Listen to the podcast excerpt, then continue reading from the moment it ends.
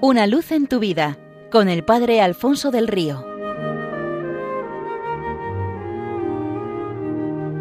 Un cordial saludo para todos los oyentes de Radio María desde el Seminario Diocesano de Getafe. Cuentan que en cierta ocasión había un folio de papel orgulloso de su blancura. Nada incomparable a mí en todo el universo, se decía lleno de soberbia.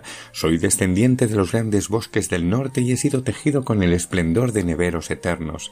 Estando así en proceso de autobombo, unas manos humanas lo cogieron y lo colocaron con delicadeza sobre una mesa. Este sí que me valora, va a admirar mi blancura, se decía. Sin embargo, instantes después un hierro punzante comenzó a garabatearlo, dejando sobre su candorosa superficie una horrible traza negra. ¿Pero qué estáis haciendo? ¿Cómo os atrevéis a arruinarme de esta manera? gritaba lleno de rabia. No podéis humillarme así. Mira bien, le respondió la pluma, mi dueño no te ha arruinado, te ha transformado en algo mucho más valioso, has pasado de ser un simple trozo de papel engreído sin ninguna utilidad a convertirte en una preciosa carta de amor que contiene un mensaje trascendental para alguien que te va a guardar por eso con cariño durante toda la vida. Cada uno de nosotros ha recibido una vida preciosa para ponerla en las manos de Dios y dejar que Él escriba en nosotros su mensaje al mundo y lo envíe así a los hombres. Somos obra suya, no hay nada en nosotros que no tenga este sello, hecho por Dios. Todo le pertenece, y la decisión más sensata que podemos tomar en nuestra vida es dar a Dios lo que es de Dios. En este sentido, un monje ya anciano se llegó hasta la ermita de un veterano ermitaño y le abrió el corazón lamentándose. Soy viejo, he trabajado para Dios toda mi vida y llegado a este punto no entiendo qué puede querer aún de mí. No he llegado a ser bueno en nada.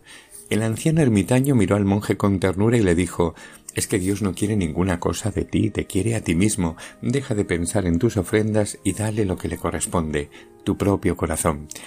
Como la moneda que presentaron a Cristo escribas, fariseos y herodianos para ponerlo a prueba, también nosotros llevamos impresa en nuestro ser una efigie y una inscripción. Hemos sido creados a imagen y semejanza suya y hemos sido comprados al precio de la entrega de la sangre de su Hijo, de manera que le pertenecemos por completo. Y esto, lejos de anularnos o de privarnos de nada, es justamente lo que más nos enriquece y lo que nos lleva a alcanzar nuestra plenitud. Cuentan que el último día de la creación, con todo recién terminado, Dios decretó un gran día de fiesta. Todas las criaturas nuevas estrenadas se pusieron manos a la obra a buscar algo que ofrecer a su Creador, lo más hermoso que pudieran encontrar. Las ardillas, nueces, los conejos, zanahorias, las ovejas, su cálida lana, las vacas, leche espumosa rica en nata.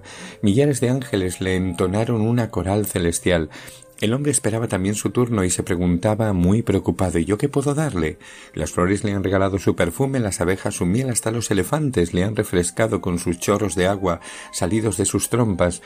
Mientras las criaturas dejaban sus ofrendas, el ser humano no paraba de dar vueltas en su cabeza al asunto, y cuando sólo quedaban el caracol, la tortuga y el perezoso, el hombre entró en pánico.